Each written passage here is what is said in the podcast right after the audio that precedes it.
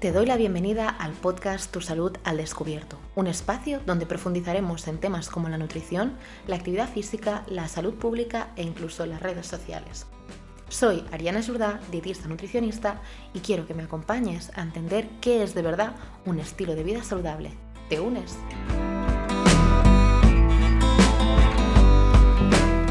Hola a todos y bienvenidos un día más al podcast. Hoy vengo con un episodio un poco diferente porque os voy a compartir una entrevista que me hicieron en el podcast de Kilómetros de Entrenamiento junto con Javier Calvo, en el cual os hablo de los principales errores que se suelen cometer a la hora de empezar con una alimentación saludable.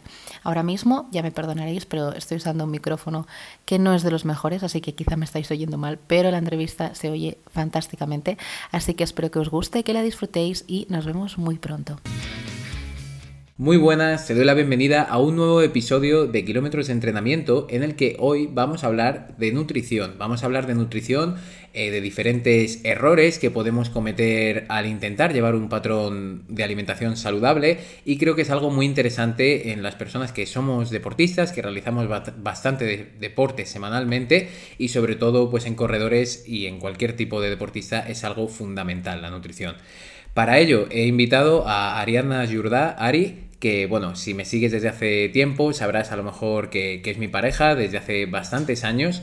Y precisamente quise invitarla al podcast porque a lo largo de este tiempo con ella pues hemos tenido muchas conversaciones acerca de nutrición, acerca de actividad física, es algo que, compartimos y que como sabrás, es como he dicho al principio, es algo que se va juntando, son digamos ciencias que pueden estar muy, muy ligadas, por ejemplo en la mejora del rendimiento o en la mejora de la salud a nivel global. Y siempre he tenido bastantes conversaciones con ella acerca de nutrición, de todo, de cómo podía aplicarla yo mismo, de cómo lo está aplicando ella e igual ella conmigo pues hablando también de entrenamiento. Así que sin más voy a dejarla que ella se presente también. Muy buenas, bienvenida.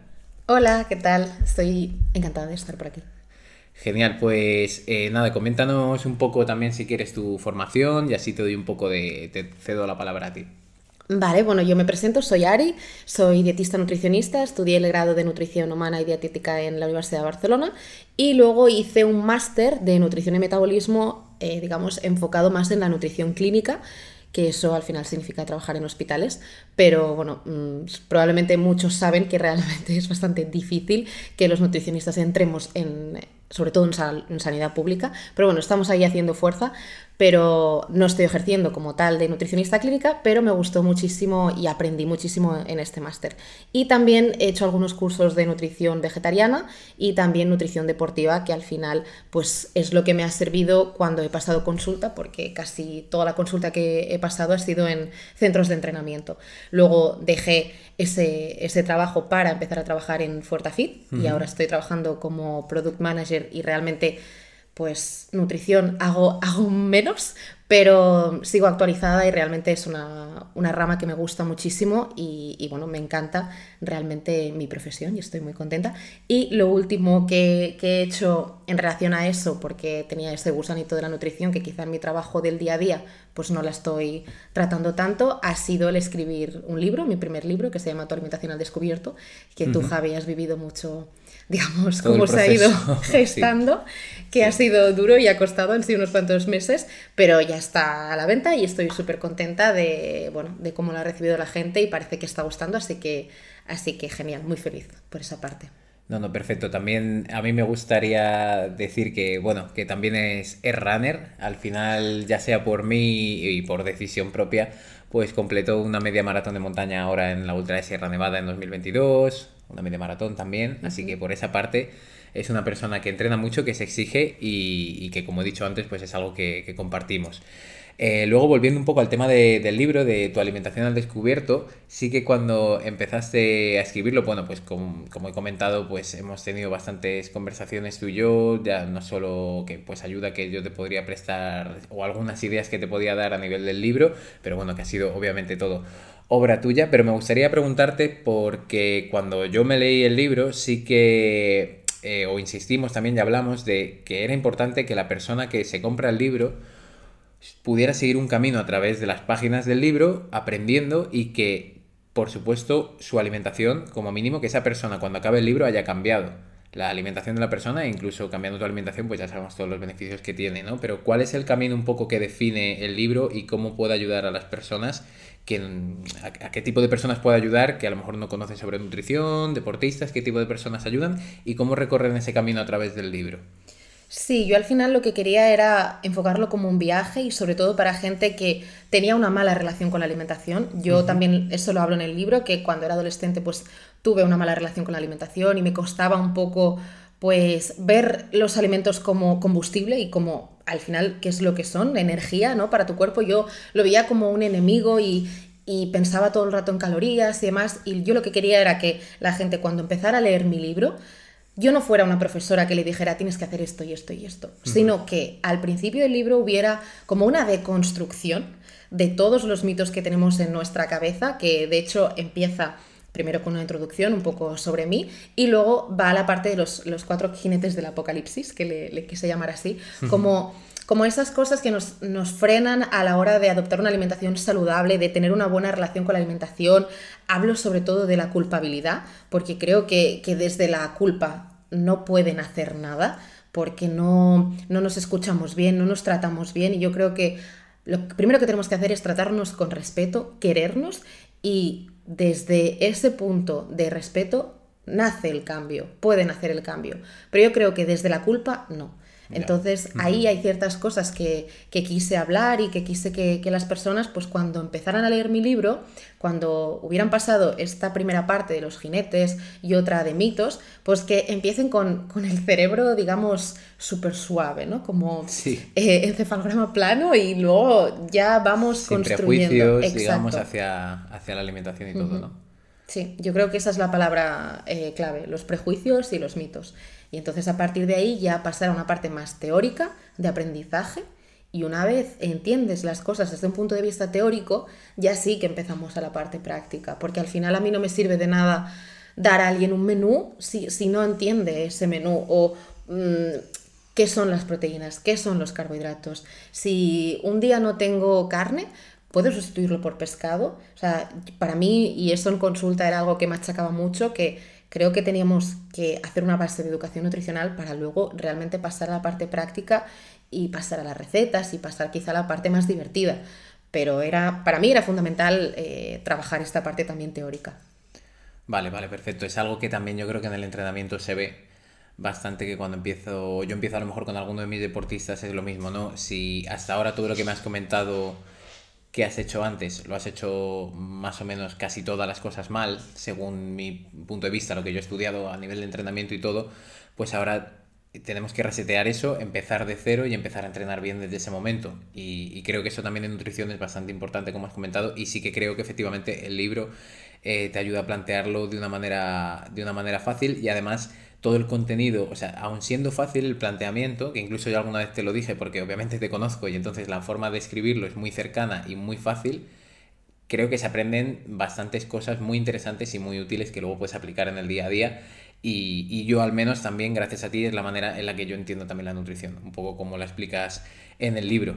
Así que hoy, también en el capítulo de hoy, en este episodio, queríamos tratar eh, cuatro errores exactamente que eh, podemos cometer al tratar de iniciar una alimentación saludable mientras estamos en ese proceso de alimentarnos de manera saludable.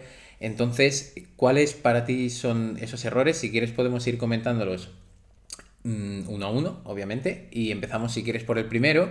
Y también decir que no exactamente es la información ¿no? que estás mostrando en tu libro, sino que a lo mejor esto que vamos a plantear hoy es un pelín más global o un poco diferente. ¿no? Sí, vamos a hablar de cuatro errores que a simple vista pueden parecer muy básicos, pero que para mí pueden ser, bueno, al final lo que nos dificulte conseguir una alimentación saludable y que ésta sea adherente. Y, y ahora cuando entremos en profundidad cada de ellos, a cada uno de ellos probablemente la gente entienda un poco a lo que me refiero, ¿no? Y el primero de todos, en relación un poco al, origen y el por qué yo quise escribir el libro, es la falta de conocimiento. Porque realmente, bueno, yo creo que hay una falta de conocimiento importante. No es culpa del oyente ni es culpa de la gente, sino es que realmente no hay una educación nutricional que se nos esté dando ni desde pequeños, ni siquiera en los medios, porque al final lo que vemos muchas veces es mm, desinformación. mm, seguir perpetuando mm, mitos y realmente muchas contra contradicciones eh, en medios y además, pues eso, yo creo que esto dificulta muchísimo a la gente conseguir esa, esa adherencia y esa alimentación saludable. Sin ir más lejos, ayer que estuvimos tú y yo viendo un vídeo de TikTok de, de una nutricionista que estaba comentando un vídeo de TikTok de un chico que era entrenador que estaba diciendo que la crema de cacahuete no, no era saludable y, leímos los comentarios y la gente ponía, eh, nos estáis volviendo locos y es que es normal. Efectivamente. Es que es normal porque es que en internet puedes encontrar el que te diga que, pues eso, que la crema de cacahuete es súper saludable y el que te diga que no. Que el ajo es súper saludable y el que te diga que no. Que la dieta cetogénica es malísima. O sea, puedes encontrar todas las vertientes y entiendo que la gente esté confundida. Es que es totalmente normal. Y entonces, ¿cómo, o sea, ¿cómo solucionamos esa falta de conocimiento o no cómo la solucionamos? Que obviamente pues es mejorando la, la calidad de la información que tenemos y también yo creo que es muy importante dónde nos estamos informando sobre ello y en quién confiamos ¿no? a la hora de que nos dé información sobre, sobre esos temas. Y, cuál crees que es el mayor problema o por qué ocurre esta falta de, conocimiento? Ya has dicho que podría ser también porque efectivamente no se nos da ningún tipo de educación nutricional y estamos un poco perdidos en ese sentido desde pequeños. Y, y crees también que las redes a lo mejor pues pueden tener algo o bastante que ver Sí, yo creo que en las redes, bueno, en las redes podemos encontrar lo mejor y lo peor, porque en las redes puedes aprender muchísimo. Yo he aprendido muchísimo de campos que no tienen nada que ver con el mío y, realmente sigo a personas que también me intereso de que sean personas formadas, porque al final cualquiera se puede abrir una, cuenta de Instagram y, y, contar lo que quiera allí. Y bueno, yo sí que, pues depende de la gente que sigo, miro si tienen algún tipo de graduado o realmente han estudiado mucho y hay, algo que les avala y sobre todo soy un poco crítica. Cuando hay algo que me chirría un poco, pues intento contrastar a ver, a ver si eso es verdad o no. Que luego a veces te puedes sorprender y decir, ostras, pues, pues mira, yo eso no lo sabía y acabo de descubrir una cosa totalmente, bueno, mm, inesperada. pero, interesante o que puedes investigar sobre ello. Y... Claro, pero sí que es verdad que si alguien te dice, pues eso, que la crema de cacahuete con los cacahuetes son malísimos, o por ejemplo un vídeo de TikTok que también se hizo bastante viral que decía que la avena envenena, hombre, pues no sé, yo creo que frente a estos reclamos investigaría un poco más y, buscaría a personas, mm, a, nutricionistas que quizás están bastante en televisión o en radio, que, ya son bastante conocidos en España, a ver qué dicen eh, sobre eso, ¿no? O sea, yo creo que es importante tener ciertos referentes que, que estén respaldados un poco con con cierto conocimiento, porque al final sí que es cierto que hay mucha gente que dice, bueno, es que yo doy las, las referencias bibliográficas, pero es que nuestro deber como divulgadores no es coger y decirle, mira, eh, tres enlaces de unos estudios de PubMed. Sí. Como divulgadores lo que tenemos que hacer es trasladar esa información para que para, para, que para esa persona sea fácil y, bueno, y, sencillo, claro, y sencillo de entender. Claro, sí, sí, o sea, además yo creo que en ese sentido que también lo queríamos comentar, hay que intentar eh, huir, si no, hay un, si no está la información contrastada claramente, de todo lo que sea lo ideal o lo peor que malísimo, horroroso. Porque normalmente siempre ahí es donde encontramos un poco, ¿no? Como se dice, ahí es donde está un poco la caca, ¿no? Ahí es donde está lo malo, donde encontramos no, no, siempre, ¿no? Pero que yo me lo encuentro también mucho y te voy a poner un ejemplo con el entrenamiento y así a lo mejor lo bajamos un poco más a tierra, ¿no? Eh, las series para maratón son 6 por 1000 metros y punto. Y es como ese es el entrenamiento ideal para maratón. ¿Qué va? Depende de para quién, cómo, cuándo, en qué momento, qué quieres potenciar. Puedes soportarlas o no. A lo mejor una persona estaría bien que hiciera 10 por 1000 y otro que hiciera 3 por 1000 por lo tanto, es eso, no, no encontramos ningún método de entrenamiento ideal, principalmente porque la variabilidad a nivel eh, fisiológica, o sea, de, cada uno de nosotros, del individuo, es altísima por cómo funciona nuestro cuerpo y todas las estructuras y los organismos que están actuando a la vez sobre, por ejemplo, el rendimiento corriendo. Y, y luego lo otro, ¿no? Esto es horroroso o malísimo. Sí que efectivamente creo que a nivel de entrenamiento y de nutrición hay errores muy graves y que sí que se pueden categorizar como muy malos, pero es lo que has comentado, ¿no? De algo como el cacahuete que aparentemente no presenta grandes problemas y que incluso pues sí que hay investigaciones que, no relacionan el cacahuete con grandes problemas a largo plazo, pues de repente aparece una persona que lo pone como si fuera un veneno, ¿no? O la avena envenena. Entonces, en esto, algunos ejemplos más que nos podrías dar, o para yo el ejemplo que te he puesto yo con el entrenamiento, podrías poner algunos casos más, a lo mejor que tú conozcas o, o ejemplos que te gustaría dar. A ver, en relación también a lo que dices, eh, una cosa también que se dice mucho en nutrición, que pues que tampoco tiene mucho sentido, como hablas tú en el entrenamiento, es, por ejemplo, la mejor dieta para no sé qué, la peor dieta para no sé cuántos. No, no, es que no hay una mejor dieta para nada. O sea, la mejor dieta será la que le sirva más a una persona y a una persona le gusta más eh, X cosas, ¿no? X alimentos, eh, pues eso, le gustan más, otros menos, le gusta hacer más o menos, menos comidas. al final, cada uno tiene sus circunstancias y hay muchísimas formas de alimentarse de forma correcta pero que puede ser totalmente distinto. y algo que a mí me preguntan también mucho es como, por ejemplo, ¿el brócoli es saludable? O, bueno, me dicen más, ¿es bueno o malo en lugar de, saludable? ¿El brócoli es bueno? Hombre, pues si analizamos el brócoli de forma individual, como el brócoli solo, pues tiene vitaminas, minerales, fibra, sulforafanos, que también es un compuesto muy estudiado y, y muy interesante. Entonces diríamos que sí, ¿no? Es un alimento nutritivo. Pero mm, ¿es bueno comer brócoli todos los días y solo brócoli? Hombre, pues no, porque probablemente nos estemos dejando de consumir proteínas, grasas y un montón de cosas que son indispensables. Entonces, al final siempre la respuesta es, hombre, pues depende de con qué lo, lo, combines y cómo sea tu alimentación diaria. Igual que un croissant, ¿es malo un croissant? Hombre, pues a mí primero no me gusta hablar de saludable o no saludable, bueno o malo, me gusta hablar más de nutritivo o no nutritivo. ¿Un croissant es nutritivo? Pues no especialmente porque básicamente lo que vamos a encontrar va a ser azúcares, aceites refinados, pero dentro de una alimentación semanal puede caber un croissant, que podríamos hablar, puede caber un alimento no nutritivo dentro de nuestra alimentación semanal. Hombre, pues sí, porque probablemente si no lo consumes y si tienes una, alimentación muy restrictiva basada solo en comida real y eres muy exigente y quizá para ti eso no es muy adherente, pues no será muy bueno el hecho de que restringas eso todo el rato. Porque ¿a quién no le ha pasado eso de que vas a una fiesta de cumpleaños y pues ahora te quieres cuidar y demás y hay pastel y dices, no, no quiero coger un trozo de tarta? Y te estás eh, cuatro horas en esa fiesta viendo la tarta y luego a las cuatro horas es que no te comes uno, sino que te comes tres trozos de que es que eh, te lo querías comer desde el primer momento y por aguantarte todo el rato generas esa ansiedad que luego se, traslada en eso, en, comer sin control, que eso también es un problema que ocurre mucho y que, que en nutrición lo, veo bastante.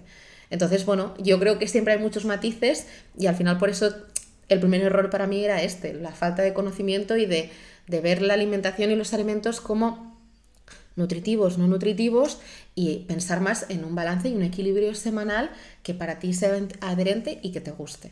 Sí, a nivel global, porque es es igual, yo siempre voy a ir haciendo algunas comparaciones con el entrenamiento, ¿no?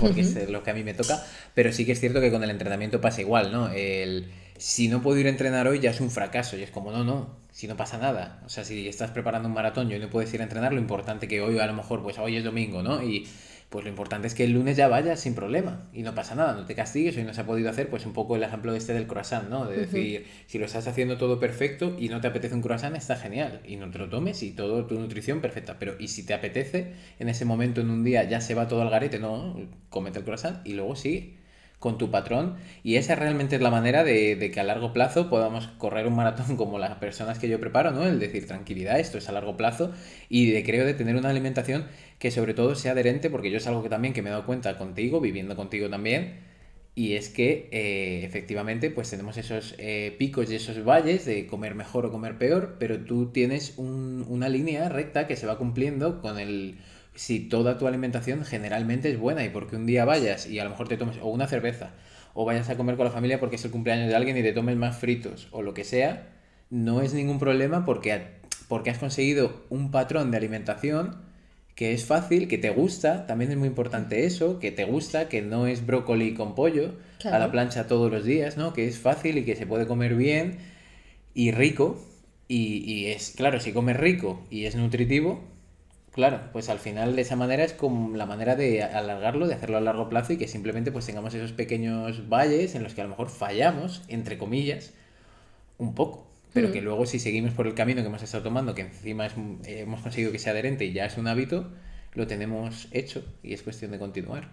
Claro, es, eso es importante, lo de no verlo como un fallo y sino simplemente ser, pensar en, en ser flexible porque mm, quizá vas a cenar lo que comentabas, un poco de fritura y cerveza con no sé quién, y al día siguiente lo que haces es ayunar o saltarte el desayuno porque piensas en compensar. Y eso al final hace que entres en unos círculos que, que hace que tengas una relación horrible con la alimentación. Igual que, por ejemplo, en el entrenamiento, si alguien se salta un entrenamiento y luego dice, pues lo hago al día siguiente haciendo doble sesión con otra cosa, ¿no? O sea, quizá al final es incluso peor que, simplemente haberse saltado ese entrenamiento y no haberlo hecho. Y ya está. Y yo creo que eso es algo que a la gente le cuesta mucho entender. Es decir, no, no, que la flexibilidad está bien, que, debe formar parte de, nuestro día a día, que si no, tampoco es sano. Sí, que, y el ejemplo del croissant, que no es veneno. O sea, que no, es. O sea, que vale, que no es lo mejor y lo más nutritivo a lo mejor, pero no es veneno, o sea, no, no, te estás envenenando y ya y no has fallado en todo ya con solo tomar eso o una cerveza, por mucho que obviamente el alcohol sí sea malo del todo. Eh, vale, pues pasamos entonces a la segunda, al segundo error. ¿Cuál sería? Vale, el segundo error para mí sería el de cambiar nuestra alimentación de golpe. Una vez ya conocemos lo que es una alimentación saludable, pues se comete el error de cambiar de un día para otro nuestra alimentación por completo. Y al final lo que hemos dicho antes es que lo importante es tener una alimentación que sea adherente y sostenible para nosotros y que hay patrones de alimentaciones, eh, tantos como personas hay en el mundo, ¿no? O sea, hay muchas formas de hacerlo bien y cada, cada persona tiene sus circunstancias y sus preferencias, ¿vale?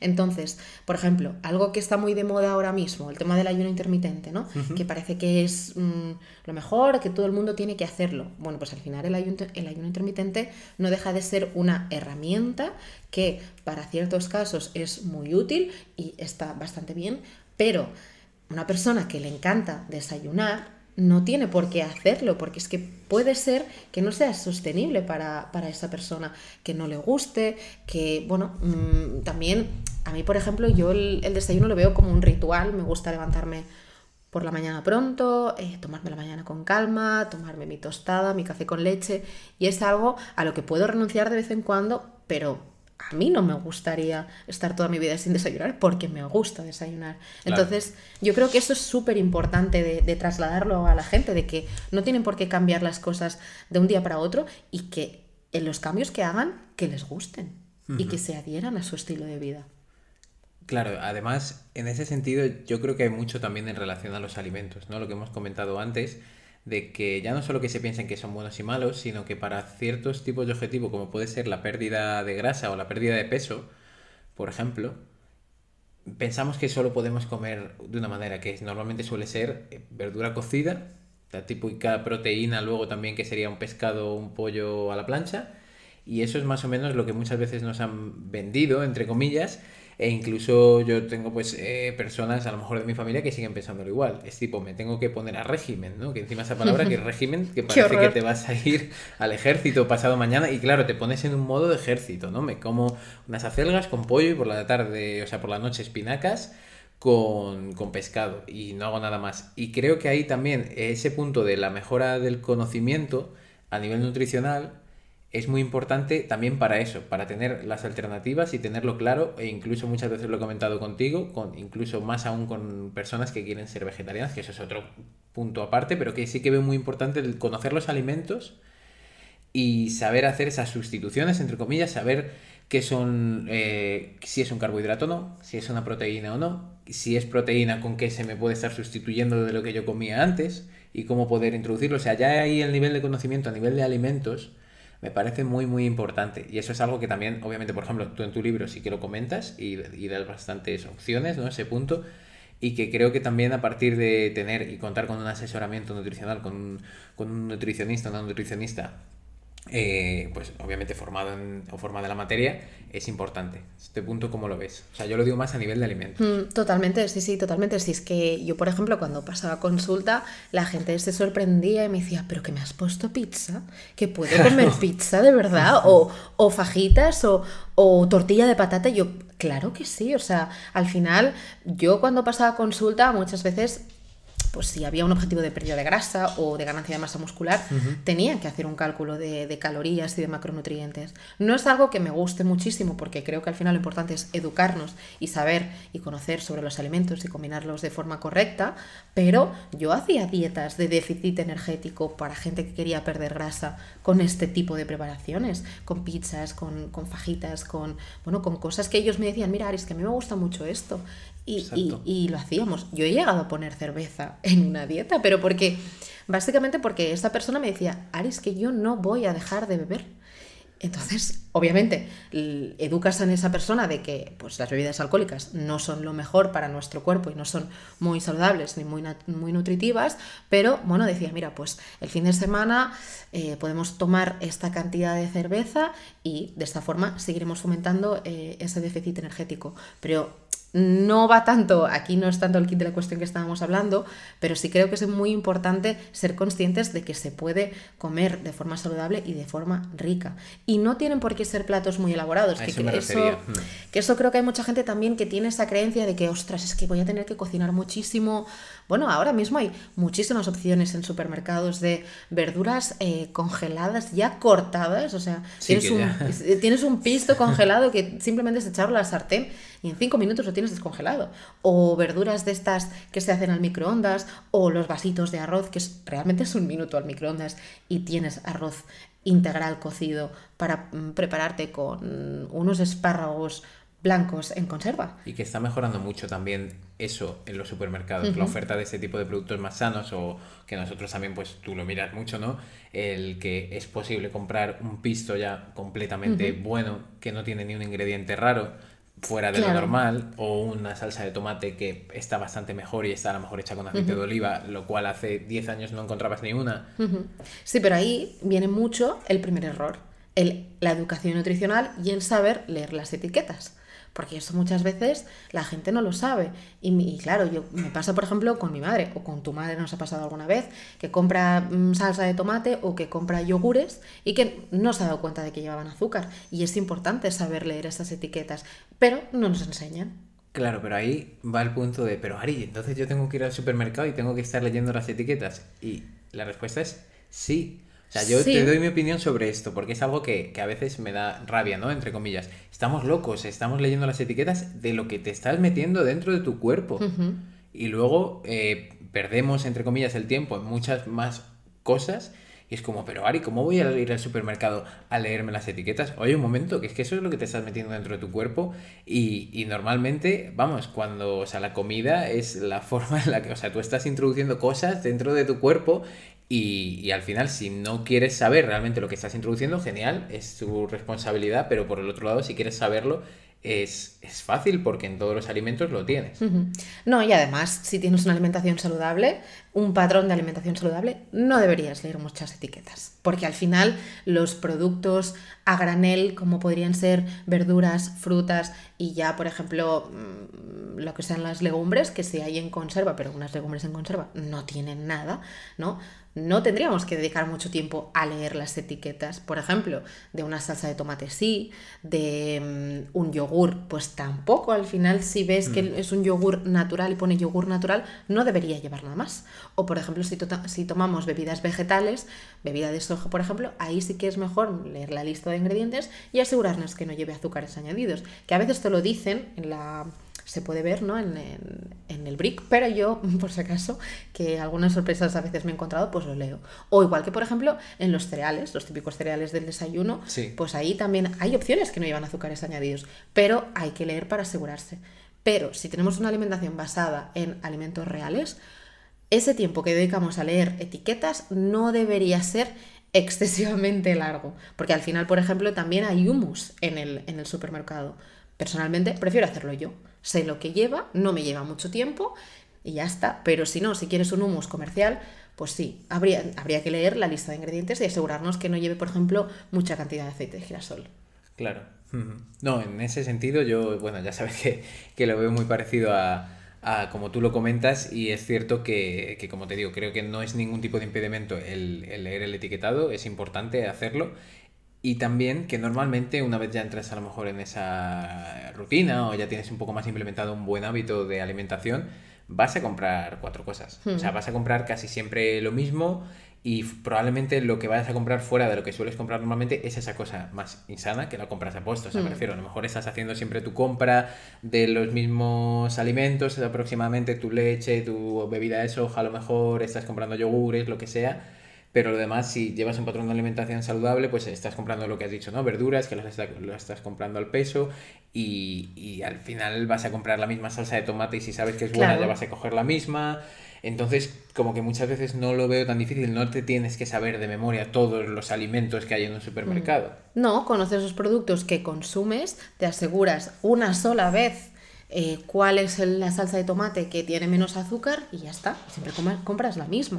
O sea, que eso al final es un trabajo que se hace una vez, luego si cambias de supermercado, pues quizá lo tienes que volver a hacer, pero que no debería ser algo muy tedioso y que también yo creo que es importante que lo sepamos, que leer los ingredientes y lo que lleva, lo que nos estamos metiendo dentro, pues bueno, pues es importante. Hombre, yo lo veo vital. O sea, lo veo vital.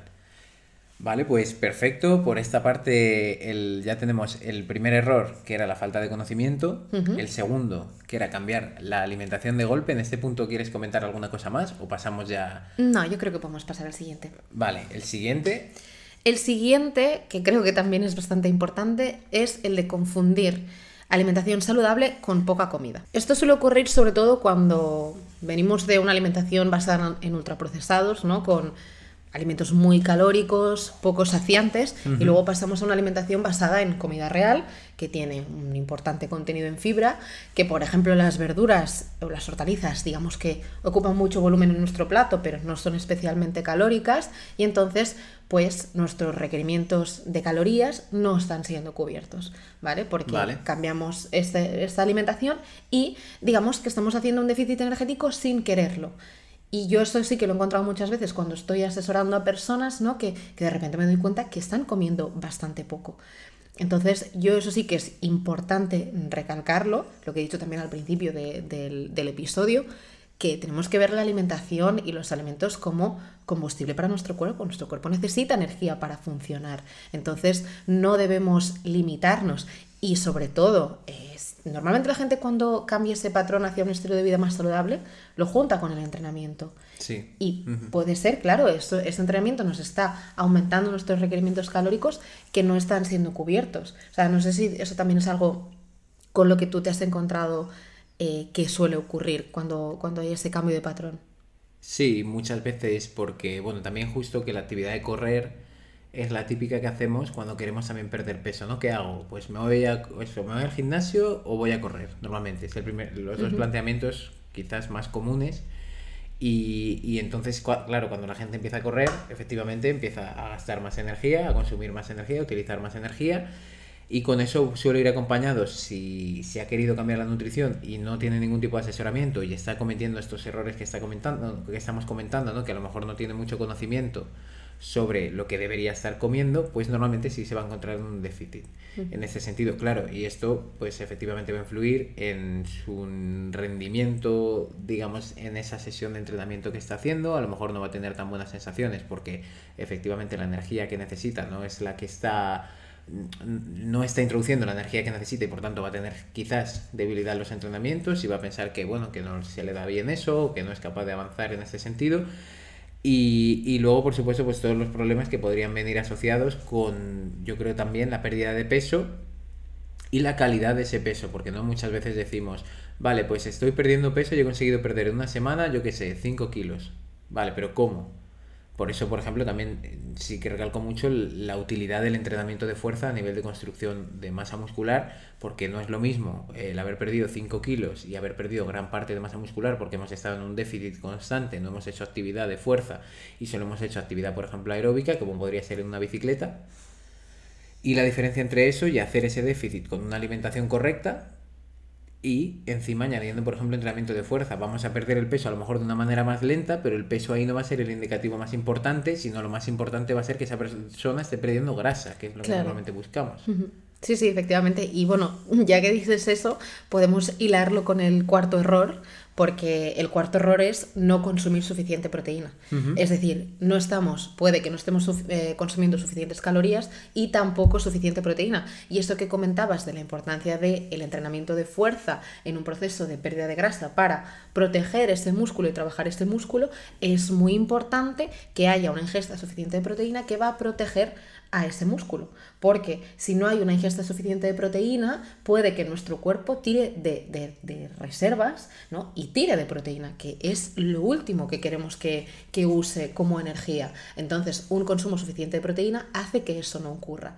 Y sí que es cierto que, por ejemplo, quizá a alguien le sonará ¿no? el, el, número de 0,8 gramos por kilo de peso corporal, que es lo que recomienda la OMS de proteína, que ya se ha visto que es totalmente insuficiente. Y sobre todo en personas que están haciendo deporte, que podríamos incluso estar llegando a 2,5, que realmente para personas sanas que no estén buscando un, un objetivo estético como tal, podríamos estar hablando de 1,52, ¿vale? Eso sería un buen dato, pero que realmente ese miedo que suele haber de la ingesta de proteínas, los riñones y demás, eh, no hay un problema como tal. O sea, tendría que haber ya un problema de base a, nivel renal para que tuviéramos que tener cuidado con las proteínas. Si no, em, o sea, no hay que preocuparse. Y eso es súper importante porque es que eso lo he visto, lo he visto en consulta, el tema de consumir pocas proteínas, que es que yo, no sé si eso lo comento en el libro, creo que sí, pero, por ejemplo, una amiga mía, eh, un día estábamos hablando, ¿no? De, cómo comía y demás, y le dije, a ver, ¿y, esta noche qué has cenado? Pues una ensalada de arroz. Y le dije, ¿y la proteína? no sé, yo una ensalada de arroz, es lechuga, tomate, arroz. Claro, es sano, ¿no? Decimos, es saludable. Claro, es saludable, pero, pero no es completo. Por eso creo que es súper importante el primer error, el tener esa educación y saber que es muy importante, porque, por ejemplo, con si solo comes y cenas, y tomas una fuente proteica en comida y en cena, probablemente, a no ser que sean 250 gramos de carne y de pescado, no estaremos llegando. Y eso ocurre muchísimo. Y en un proceso de pérdida de grasa, más sumado a un entrenamiento que antes no estábamos haciendo, que nuestro cuerpo no está acostumbrado, es muy importante cubrir esas necesidades energéticas y proteicas. Y eso, si quieres, lo bajamos un poco más a tierra para nuestros runners que nos estarán escuchando. Eh, porque es algo que tú sabes que yo lo, siempre pongo el ejemplo y a lo mejor incluso si algún deportista mío me está escuchando, este ejemplo siempre lo he puesto.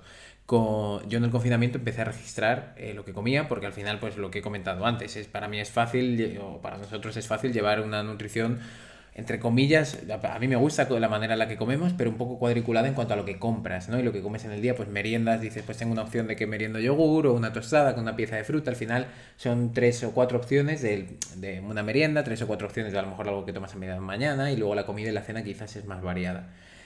Pero lo que yo hice en el confinamiento fue registrar lo que estaba comiendo, para decir, a ver, que yo creo que no estoy llegando a los requerimientos proteicos. Y, por ejemplo, para una persona que entrena, por poner un ejemplo tonto, pero lo bajamos a tierra, yo creo para que la gente lo vea lo difícil que puede ser llegar a veces a estos requerimientos. Para una persona que está entrenando tres veces la carrera a la semana y a lo mejor hace uno o dos días de fuerza, que está entrenando cinco veces a la semana, una hora cada vez, cuáles podrían ser más o menos los requerimientos de proteína y lo hacemos aquí que tengo delante la calculadora y, ponemos ejemplos, si te parece. Bueno, podríamos hacer, por ejemplo, 1,8, no estaría mal. Para una persona de, pongamos, 75 kilos. Vale. 75. Vale, nos salen 135 gramos de proteína. Sí. Si te parece, pon ejemplos eh, de alimentos, si es que te lo sabes de memoria, depende, pero ejemplos en los que, pues no sé, cuánto puede ser lo que 100 gramos de pollo, cuando puede ser eh, un, batido de proteína, ¿no? que a lo mejor es más fácil, que suelen ser unos 20 gramos.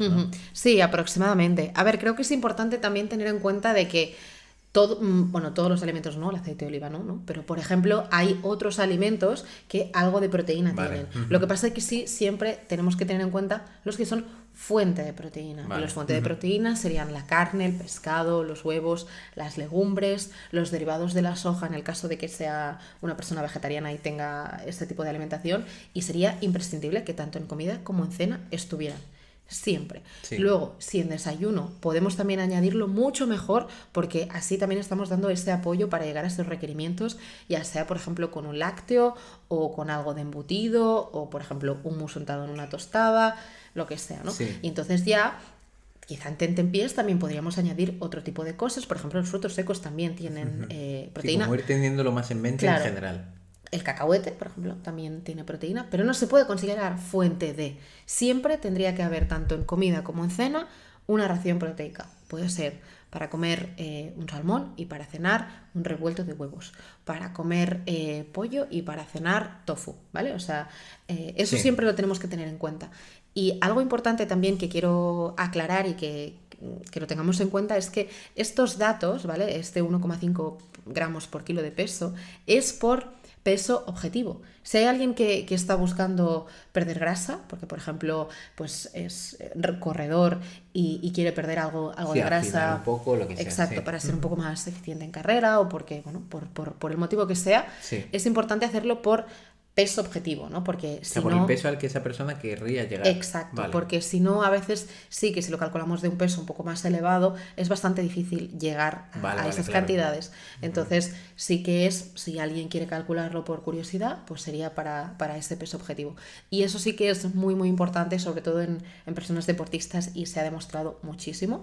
Y en el caso de que, por lo que sea, a través de alimentos no consigamos llegar a esos requerimientos, pues lo que has comentado, siempre está la opción de usar eh, suplementos de proteína, que al final no deja de ser aislar eh, la leche o aislar eh, la soja o el guisante o las semillas de cáñamo, ¿no? Que muchas veces cuando la gente ve los polvos se piensa que es algo químico que se ha creado en un laboratorio. No, no, es simplemente que hemos aislado y concentrado, en este caso, la proteína, ese, ese compuesto, y nos lo estamos tomando de esta forma. Que yo sé que tus padres, por ejemplo, al principio era como, ¿pero qué os estáis tomando, chicos? Claro. Pues no, a ver, realmente. ahora incluso ellos lo toman. Claro, claro. Porque sabes que, es importante. Claro, porque se han dado cuenta pues que son gente mayor que eh, necesita eh, también la proteína, porque al final, pues. Mm, Realmente yo creo que en personas mayores es súper importante porque, bueno, mm, hay más riesgo de caídas, hay más riesgos que tenemos que tener en cuenta y que nuestros músculos deberían estar fuertes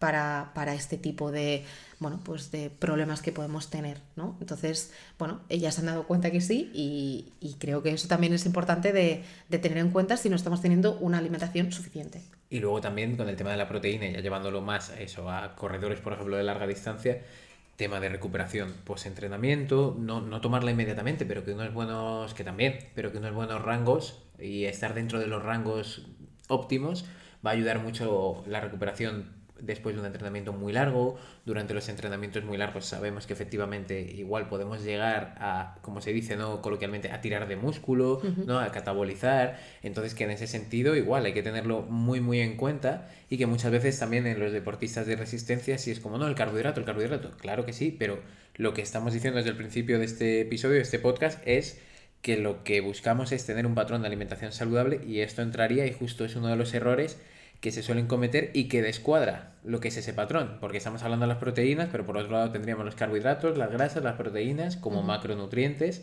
y ahí sí que lo que estamos diciendo sobre todo es que la pata que más suele fallar es la de la proteína, y, y para recalcarlo, que en los corredores y corredoras de resistencia, es un factor también muy relevante por su capacidad, o sea, por su ayuda, por ejemplo, a la recuperación post-entrenamiento y en personas que entrenan mucho, como personas a lo mejor que están preparando un maratón, que tenemos que estar disponibles, digamos, en ciertos momentos de la preparación todos los días para entrenar bien, pues la la capacidad de recuperación es clave. Claro, sí, sí, y además yo creo que también está, bueno, ese mito, siempre se piensa en entrenamiento de fuerza, proteína, importancia de proteína, entrenamiento de resistencia, importancia de carbohidratos.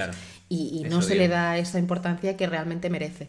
Entonces sí, creo que es importante. Podemos hacer otro día un podcast de alimentación en deportistas de resistencia y hablar un poco más específicamente sobre esas cantidades y, y pues eh, esa alimentación pues de perientrenamiento, ¿no? que sería antes, durante y después, pero yo creo que a nivel de mensaje general creo que es muy importante, pues eso, simplemente tenerlas en mente y tenerlas en cuenta y que en comida y en cena siempre eh, ponerlas, porque es que a mí eso, por ejemplo, me pasa también porque, bueno, pues estoy formada en esto y lo tengo como muy presente, pero cuando voy a comer, por ejemplo, a casa de mi madre o algo así, es que yo abro la nevera y mi mente hace, vale, eh, verduras, esta, proteína que hay, hay, eh, vale, huevos y algo de carbohidrato me apetece, vale, pues eh, arroz.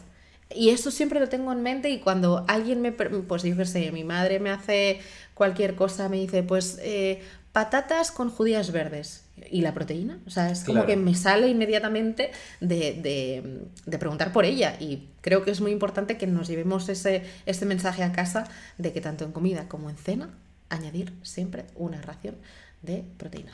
Siempre. Vale, perfecto. Entonces, hasta aquí ya damos un último repaso a los errores que hemos ido comentando, que el primero sería la falta de conocimiento acerca de la nutrición en general. Luego, el cambiar la alimentación de golpe, que es algo que debemos evitar y debemos intentar hacer una transición correcta. También el confundir comer de forma saludable con comer poco y cuando empezamos a lo mejor a introducir un patrón de alimentación saludable iniciamos comiendo poco y hacemos el, como hemos el punto anterior, ¿no? Y hacemos a lo mejor una transición demasiado bestia y normalmente suele ir o tender a que comemos poco. Y luego, por último, no ingerir la suficiente proteína. ¿Vale? Esos serían los cuatro errores que debemos tener bien apuntados para que no se nos olviden.